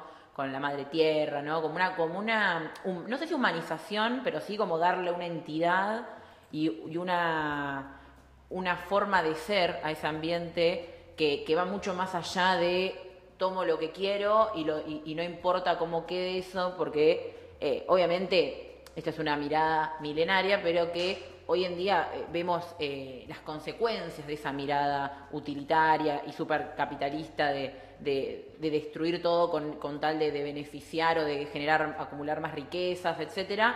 Y hoy tenemos a las claras eh, las consecuencias de eso que o lo cambiamos o lo cambiamos porque si no ese ambiente que siempre pensamos como lejano o cosas nos, nos va a terminar por vamos a terminar por extinguirlo y con él nosotros mismos. Sí, a mí, bueno, esto más en lo personal, pero también me gusta compararlo con esto de el estar alejado, entre comillas, de la política. No puedes estar alejado de la política, o el posicionarte como, por ejemplo, político, es una posición política. Bueno, con el ambiente debería suceder lo mismo, digo.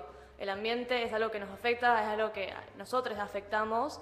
Eh, claramente tiene que hablarse desde una integralidad diferente a la que suele eh, recurrirse. De todas formas, lo, bueno es que últimamente eso está en agenda tanto mediática como de la juventud, eh, de la política estatal también, eh, y eso es bueno, por lo menos arrancar a dar ciertas discusiones. Faltan un montón de cosas, claramente, pero bueno, arrancar a dar discusiones y algo que me parecía sumamente importante es esto, empezar a hablar de las palabras que usamos eh, para a partir de ahí, bueno, dar las discusiones. Otro, otro término que me parece bastante acertado es el término terricidio, que lo adoptaron varias eh, comunidades indígenas hace poco, bueno, el- sí, este año, no, el año pasado fue, no, este año fue. Este año, este año. Sí, con los incendios en la comarca andina y también con lo que fue un caso de chineo en el norte de nuestro país, eh, se organizaron las mujeres indígenas por el buen vivir, hicieron una caminata eh, histórica de 1900 kilómetros de distintos puntos del país, desde el norte y desde el sur, que llegaron caminando hasta Capital Federal para eh, pedir eh, justicia y por basta de terricidio y e instaurar este término que la idea es que se logre que tenga un amparo un poco más judicial, legal, que se empiece a hablar de terricidio, que el terricidio Es un concepto que engloba eh, distintas formas de exterminio sistemático y no solamente del ecosistema, sino también de la cultura, la identidad eh, y las personas que, que habitamos lo- los territorios. Por un lado, bueno, eso, aglutina el concepto de genocidio, de genocidio eh, referido al exterminio de los pueblos originarios, que sigue sin ser reconocido, digo, el genocidio que ya, bueno, de hace varios años, eh, con la conquista del desierto, Sí, sí, los recorridos de llamando así. roca, claro que se le dice la conquista del desierto, mal llamada conquista del desierto. Eh, ese genocidio, que fue el primer genocidio en el Estado argentino, nunca fue reconocido como tal y hay que empezar a llamarlo por lo que es un genocidio indígena. Eso por un lado, después eh, habla también, eh, aglutina lo que es el concepto de ecocidio, que es más referido a, mm, al exterminio de, bueno, de, los ter- de los territorios, digo, los incendios, eh, las quemas de diferentes cosas, La eh, deforestación. la deforestación, son cuestiones un poco más ligadas a lo que es eh, lo ecológico.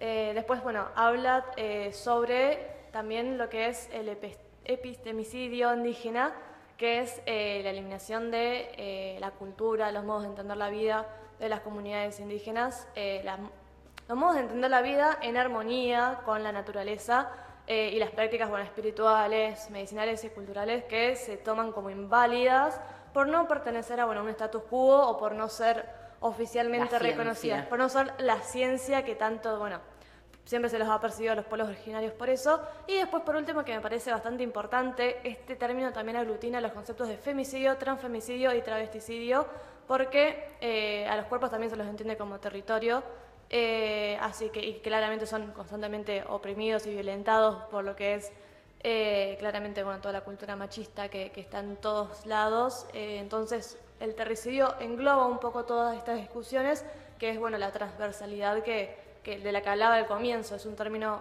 muy bueno para empezar a, a discutirlo y, y a ampliarlo.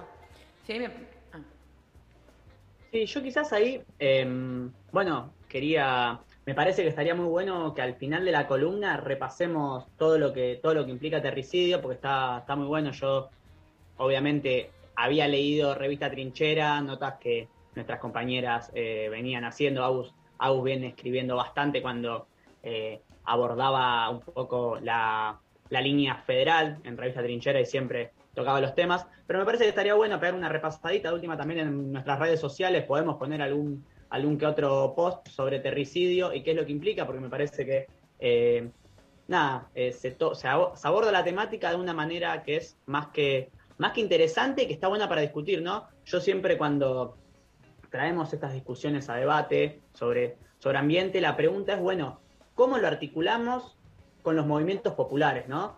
Porque me parece que es la gran vuelta de rosca que a veces a, esta temática le hace falta. Y me parece que por las líneas que venía planteando recién Agus, eh, se, se puede encarar y es por donde se debe encarar, ¿no?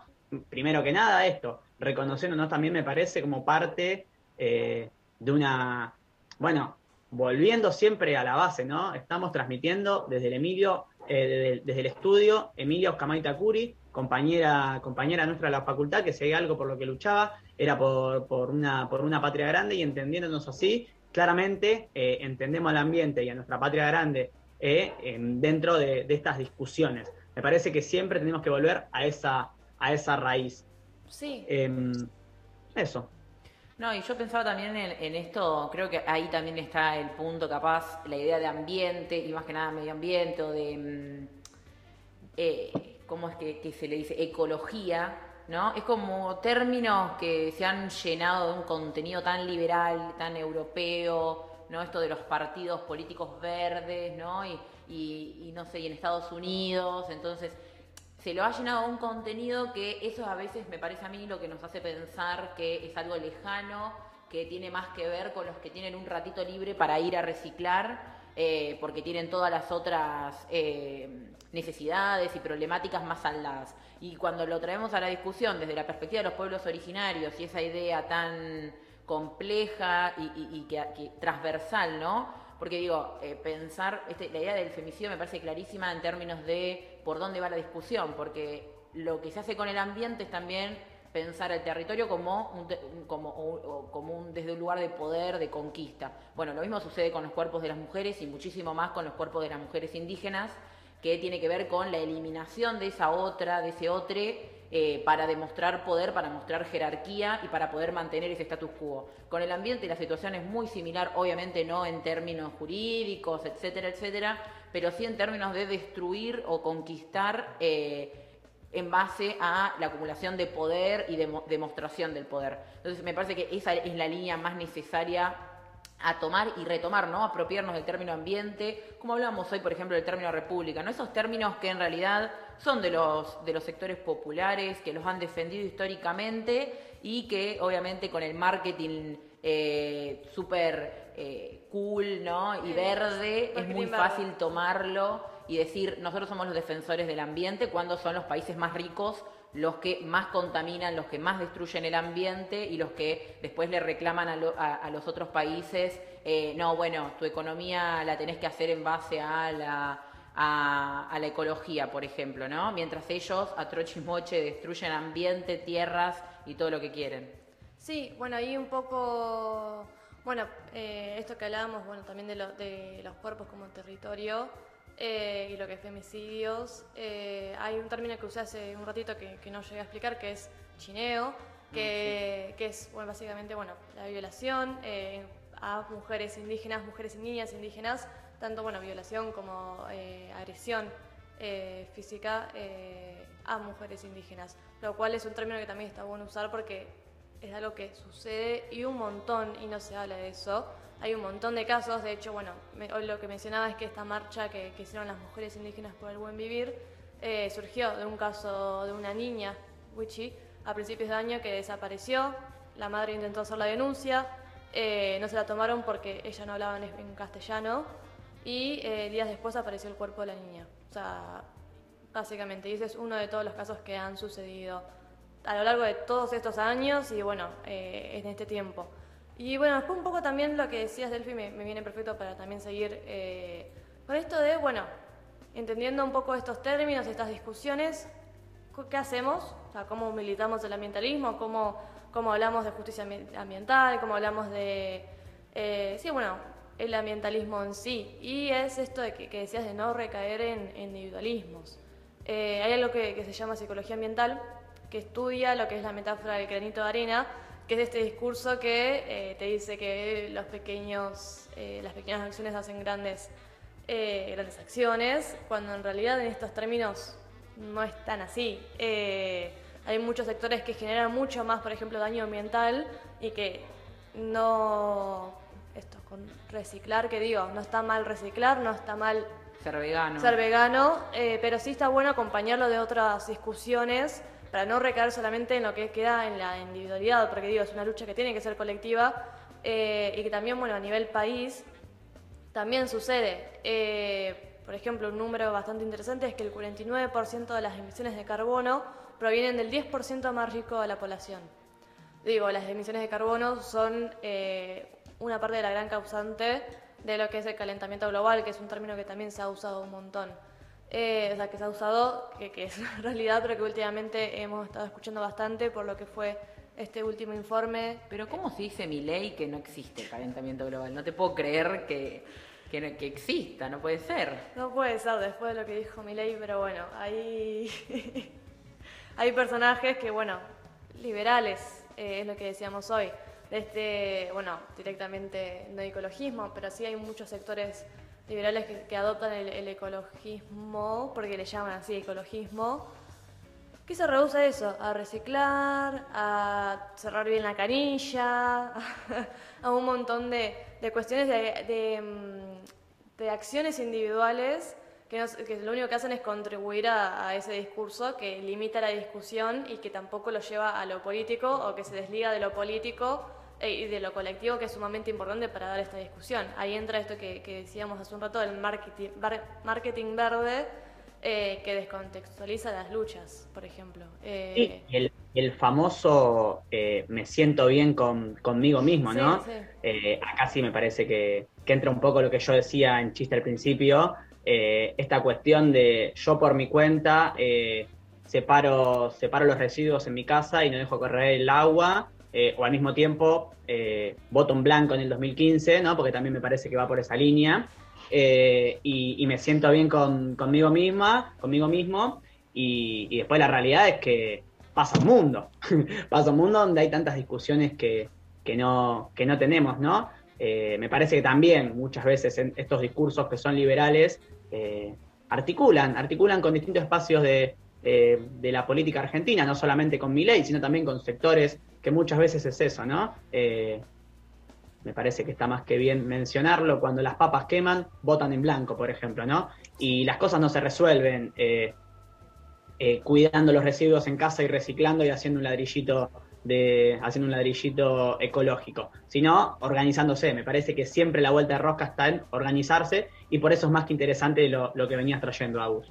Sí, acá creo que también tiene que ver con esto, ¿no? Las juventudes en el último tiempo lo están, se está pensando, por lo menos en Argentina se puede ver como una más colectivización de esa lucha, como una idea más, más allá de, lo que uno acepte o no, digo, pero antes era como, ah, bueno, tal es vegetariano porque cuida a los animales y aquel, y, hoy en día, obviamente como es también en Argentina, por lo menos en estos términos, es una lucha bastante joven, eh, joven en el sentido de nueva, de de novedosa, también tiene que ver con dar discusiones que capaz no van a ningún lado o, que no son las que nos parecen en los mejores términos, pero hay que darlas, o sea, porque también desde ahí se va a construir. Y por otro lado, con lo que decía Feli de también articularlo con la política, me parece muy interesante que vayamos trayendo a, esto, a, estos, a este espacio de ambiente acá en el, programa lo que, lo que tiene que ver con el Ministerio de Ambiente, ¿no? con Juan Cabandier, que también tiene mucha articulación con la juventud, desde hablar, de, de proponer. Y me parece que estaría bueno también resaltar el trabajo que se hace desde ahí ver por lo menos qué es lo que se hace, porque tampoco es muy difundido.